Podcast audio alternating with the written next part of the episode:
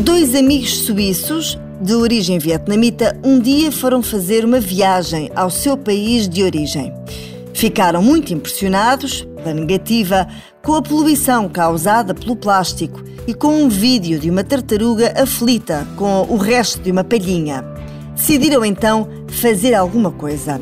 Fizeram pesquisa e encontraram uma fórmula que combina batata e tapioca e permite criar palhinhas comestíveis, 100% compostáveis, biodegradáveis em 90 dias, sem qualquer produto químico e seguras para a vida marinha. Prometem que se mantém rija mesmo que esteja duas horas dentro da bebida, o que é uma vantagem relativamente, por exemplo, às palhinhas de papel. A empresa foi uma das presenças na Web Summit e experimentámos esta palhinha. Não tem qualquer sabor e é de facto bastante rija, mas não testámos as duas horas dentro do líquido. Parece um canudo de massa largo. Há em várias cores, obtidas de forma natural.